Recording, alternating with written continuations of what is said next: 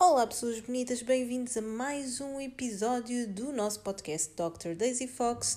Comigo, Margarida Raposo, médica veterinária holística e autora do livro O Meu Mestre Animal. E hoje vamos falar do maravilhoso tema esterilização animal.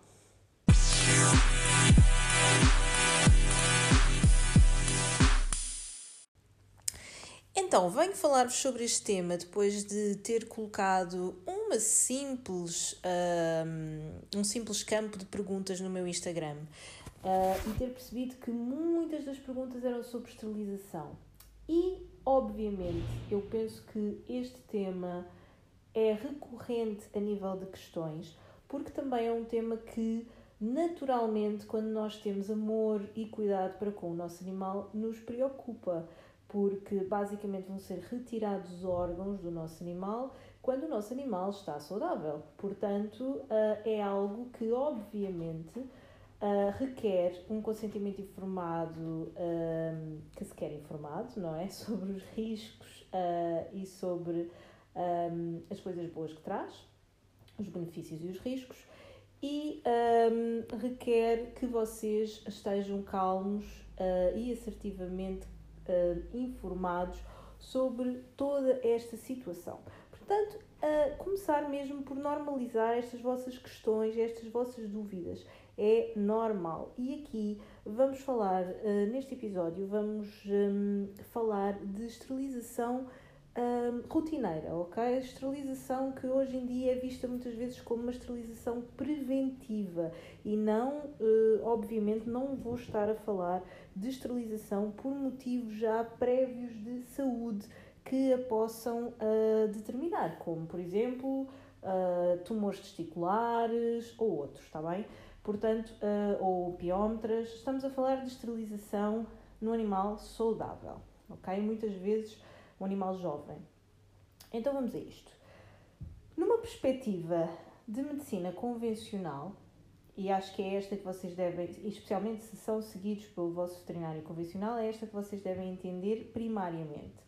Portanto, numa perspectiva de medicina convencional, a esterilização é muitas vezes utilizada como um método preventivo de uh, problemas um, relacionados com hormonas reprodutoras e com o aparelho reprodutor para além do normal, uh, da normal inibição de comportamento de cio, seja ele querer sair de casa, seja ele vocalização, um, seja ele sangramento, uh, etc, etc, ok? Portanto, com a esterilização nós vamos inibir tudo aquilo que são comportamentos de, normais de, de cio uh, e vamos também prevenir, teoricamente, problemas uh, nos órgãos reprodutores e possíveis problemas relacionados com as hormonas reprodutivas. Estes possíveis problemas, especialmente em fêmeas, estão relacionados com tumores mamários, que lamentavelmente uh, são comuns na prática clínica e que uh, nas cadelas representam mais ou menos um 50-50 entre tumores mamários uh, malignos e tumores mamários benignos e nas gatas, lamentavelmente, há uma grande maioria de tumores mamários malignos, está bem? Infelizmente, lamentavelmente, quando eles aparecem, muitas vezes são malignos. Pode também ter a ver com esta estimulação hormonal que nas gatas é completamente diferente de nas cadelas e qualquer pessoa que tenha uma gata um, que não tenha sido esterilizada sabe que na altura em que o tempo, uh, em que as nossas horas de sol diárias e de luz diárias são maiores, as gatas podem estar em cio muitas vezes de seguida. E, portanto, esta sobreestimulação, uh, sem haver reprodução, pode ser uma das causas uh, para esta malignidade superior. Pronto, isso entre muitas outras coisas, ok? Mas já lá vamos chegar. Estamos a falar aqui de causa e efeito óbvia uh, e rápida. Uh, mas já vos vou explicar isto da melhor forma. Estamos a falar de medicina convencional ainda, está bem? Portanto, normalmente nas fêmeas aquilo que se quer prevenir, para além do comportamento cio, é, são estes problemas mamários, de tumores mamários, e uh, problemas uh, do trato um, reprodutor em si, portanto, problemas uterinos, nomeadamente a presença de piómetras, que muitas vezes podem uh, levar a uma urgência veterinária, está bem? Há aquelas que têm de ser esterilizadas de urgência devido a piómetros, especialmente quando elas são fechadas. E pode haver também outras causas. A piómetra realmente é das, das coisas que das patologias que nós mais tentamos prevenir, uh, porque realmente é uma urgência e aparece de vez em quando, mas pode haver muitas outras causas e muitos outros problemas reprodutores, obviamente, de uterinos, ováricos, etc., que nós uh, prevenimos com uh, a esterilização. Porquê? Porque se o órgão não está lá, pois obviamente não vai haver cancros, não é? mas também, se fôssemos tirar todos os órgãos que pudessem ter cancros, era um bocadinho complicado. Mas pronto, uh, não é um órgão nobre, digamos assim, porque o nosso animal, não, muitos não precisam dele porque não vão ter atividade reprodutora, mas uh, isto é óbvio, não é? Se tirarmos o órgão, não vamos ter problemas aqui.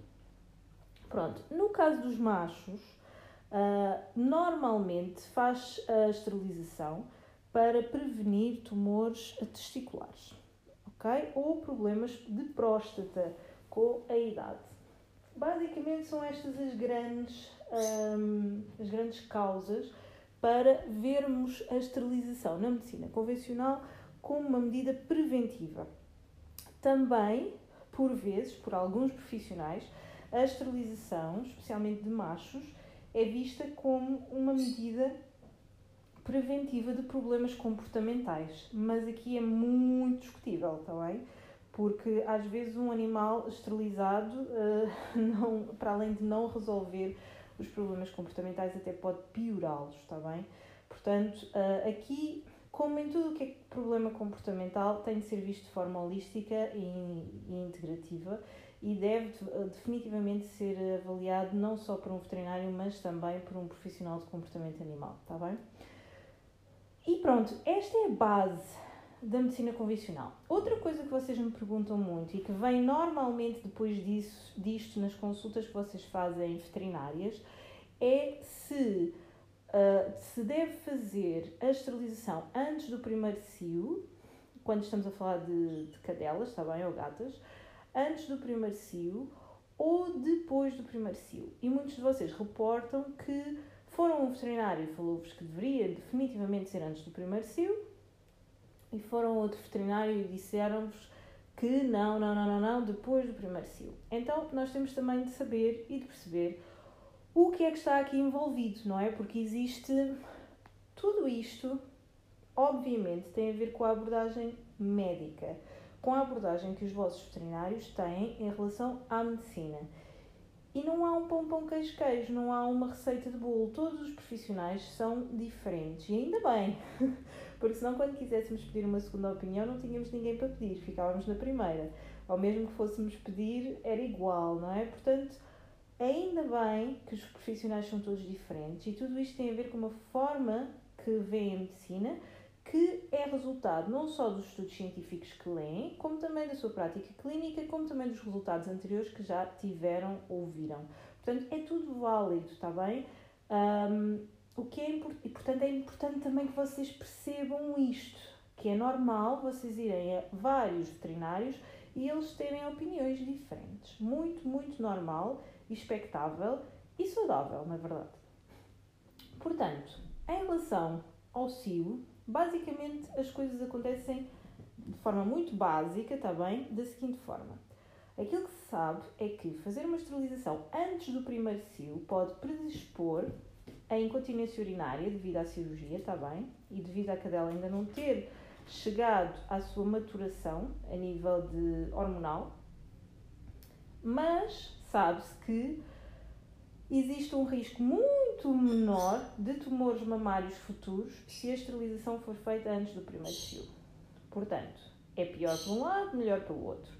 Se a esterilização for feita depois do primeiro cio, então a cadela já se desenvolveu, não é? Já, já está, já houve uma maturação a nível hormonal, o que não há tanta probabilidade de haver uma incontinência urinária pós-cirúrgica no entanto, existe uma maior probabilidade de tumores mamários no futuro. Pronto, isto é aquilo que a literatura nos diz. E portanto é normal que vocês tenham alguns profissionais que preferem uma coisa e alguns profissionais que preferem outra. Agora, como tudo na medicina, o mais importante é que vocês tenham todo o conhecimento. E como eu costumo dizer aos meus clientes que chegam até mim com os meus pacientes, eu uh, coloco as cartas em cima da mesa e a pessoa escolhe. Ok? É muito raro impor alguma coisa a alguém, aliás, acho que nunca acontece, na verdade. Posso dar a minha opinião, posso dizer o que é que eu faria, mas não imponho nada a ninguém. O mais importante num médico, na minha opinião, é informar. E o conhecimento é poder, definitivamente. Portanto, numa perspectiva holística da saúde, a nós não nos faz sentido uma cirurgia invasiva de retirada de órgãos que estão lá por algum motivo ser vista como uma prática preventiva. Continua-me a fazer sentido que seja a prática preventiva de controle reprodutivo mais uh, aplicada. Porquê? Porque práticas de controle reprodutivo hormonais podem levar, nos animais, podem levar a graves problemas no futuro. Portanto, se eu tenho animais que eu realmente preciso que tenham um controle reprodutivo, eu vou aconselhar a que sejam esterilizados, está bem? Portanto, isto são animais que uh, o comportamento de cio é muito complicado, uh, ou existem animais de ambos os sexos dentro da mesma casa, uh, ou o animal tem acesso não controlado à rua, não é? Porque também temos de ter noção da nossa responsabilidade ética, não é? Sabemos que temos muitos animais de rua e, portanto, se deixamos o nosso animal no quintal, livre e solto, uh, com probabilidade de haver cópula com alguma cadela de rua ou assim, pronto, eu tenho de ter essa, essa responsabilidade. Uh, quem diz macho diz fêmea também, é igual. Por exemplo, em minha casa, eu tenho três gatos, três gatas neste caso, uh, são todas esterilizadas Uh, tudo por uma questão de comportamento de cio, está bem? Eu esperei até elas serem um bocadinho mais, já estarem totalmente desenvolvidas no seu crescimento e depois acabei por optar pela esterilização. Um, porque toda a gente que tem gatas sabe que não é fácil conviver com gatos no apartamento um, sem estarem esterilizados. Esta é uma realidade devido ao comportamento exuberante de cio que têm. O meu cão é esterilizado, Uh, a partir do momento em que ele foi recolhido da rua, ele foi logo esterilizado. E a minha cadela não é esterilizada. Veio depois do cão, o cão está esterilizado, então não achei necessidade de esterilizar a prana. Por enquanto, porque vivo num apartamento. No entanto, um dos meus sonhos é viver numa, num terreno e, portanto, provavelmente quando for viver para um terreno irei esterilizar a prana. Provavelmente isso irá acontecer, está bem? E, obviamente, tenho sempre cuidado de perceber se o cio da prana é normal, se está tudo ok e até hoje tem estado tudo, uh, felizmente, tudo ok. E isto leva-nos a uma questão. Nós na medicina holística não vemos a prática da, da, da esterilização como preventiva por, vários, por várias razões, porque as hormonas fazem falta, porque as hormonas fazem falta para um crescimento ósseo do animal, porque as hormonas fazem falta para uma maturação do animal a todos os seus níveis, físico, emocional, comportamental, mental, etc. E portanto, no máximo, eu peço aos meus pacientes, quando eles querem esterilizar o mais rápido possível, para esperarem até o crescimento ósseo do animal estar completo. E atenção que isto é diferente para animais de pequeno porte, médio porte ou grande porte. Uh, portanto, se a pessoa quiser realmente esterilizar ou precisar de esterilizar o mais rápido possível, é isto que eu lhe peço. Um, mas há aqui outra questão. Na medicina holística, nós não vemos esta prática como preventiva, mas nós vemos muitas outras práticas como preventivas de problemas futuros e de uh, e tumorais, não é? Aqui tem tudo a ver com a forma como nós abordamos o cancro e a forma como nós percebemos o cancro. E existe muito sobre isto uh, nos meus cursos e naquilo que eu falo. É importante perceber o que é que é o cancro, como é que ele se forma e porquê é que ele se forma e trabalhar isso. Porque infelizmente, hoje em dia, uh, o cancro continua a ser a maior causa de morte nos cães. E, portanto, se a esterilização previne cancro, então estamos a falhar. E realmente, um estudo uh, que vi há pouco tempo uh, dizia que, ok, a esterilização previne realmente tumores mamários, mas pode aumentar a incidência de outros tipos de tumores mais agressivos. E isto é um problema. Isto preocupa-me e provavelmente preocupar-vos-á também a vocês. Mas se queremos prevenir de outras formas, então vamos realmente prevenir de outras formas. Vamos realmente ver o nosso animal como um todo e fazer aquilo que é holisticamente mais correto para ele. E isso inclui uma ótima nutrição, uma diminuição da toxicidade no corpo do animal, definitivamente importante. Uh, portanto, reduzir tudo o que é químico que não seja definitivamente necessário e que hoje em dia muitas vezes é feito. Um, a nutrição dá para fazer nutracêuticos uh, que previnem cancro, um, dá para controlar análises que estão in, intrinsecamente relacionadas com o aparecimento de cancro.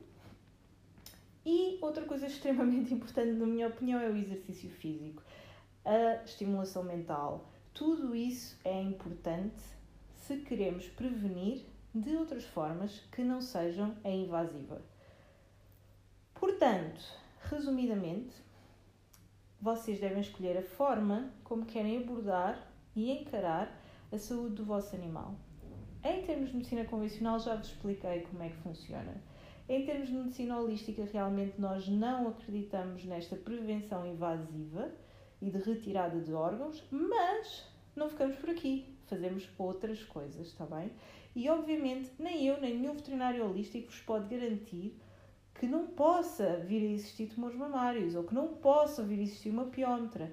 Mas a questão aqui é que também nenhum veterinário convencional vos pode garantir que por fazerem isso não poderão vir a existir tumores, infelizmente, mais graves noutros locais do corpo do vosso animal. Para além disso, a esterilização, animais esterilizados também são vistos como tendo mais problemas a nível ósseo e de ligamentos. Uh, e em algumas raças isso é extremamente, um, infelizmente, comum e, portanto, tudo isso tem de ser uh, considerado. E na conclusão total deste nosso episódio, é, é a conclusão que tiramos sempre quando escolhemos uma prática holística e quando escolhemos uh, aquilo que é para o nosso animal, que não é aquilo que é para o vizinho do lado. E portanto, eu acho que aquilo que vocês devem querer para a prática clínica com o vosso animal e também para vocês mesmos, na, na medicina que vocês escolhem, é fugir um bocadinho de protocolos. É tentar ouvir opinião e pesquisarem o ideal para o vosso animal e para vocês, está bem? E não aquilo que é regra. E não dizerem-vos, ah não, a idade X tem de ser estabilizado. Ok, mas, mas é assim em todas as raças mas no meu estilo de vida será que faz realmente sentido? Uh, mas será que não posso apostar noutros, noutro tipo de prevenção de problemas? Uh, e será que isto não vai predispor a outro tipo de situações que os pais deste animal tiveram e que geneticamente podem ser mais, um, mais frequentes? É isto tudo que vocês têm de pensar, está bem? E o mais importante de tudo, ter confiança no veterinário que escolhem ter confiança, ter uma conversa aberta com o veterinário que escolhem, para que no futuro ninguém se sinta culpado por ter escolhido isto ou aquilo. O mais importante é mesmo isso, porque todos os médicos vão ter abordagens diferentes. Todos. Portanto, o mais importante é que vocês escolham alguém com quem se sintam totalmente à vontade, que vos dê toda a informação, que acredita, está bem? Pode ser exatamente contrária àquela que eu acredito, ok? E está tudo certo. Está tudo certo um, mas que vos dê informação para que vocês possam fazer aquilo que eu falo tantas vezes, que é um consentimento informado. Consentir informadamente de todos os benefícios e riscos associados a uma prática. Ok? Muito grata por ter estado desse lado e por teres ouvido este episódio do podcast Dr. Daisy Fox. Por favor, partilhe esta informação com quem acha que vai beneficiar da mesma. Uh, e pesquisa muito, está bem? Pelo teu animal, por ti, pelo teu animal, pela vossa conexão. Um, e passa pelo meu site umamestreanimal.pt para ver mais sobre o meu livro e pela nossa academia online uh, Daisy Fox Academy. Até breve, um abraço holístico.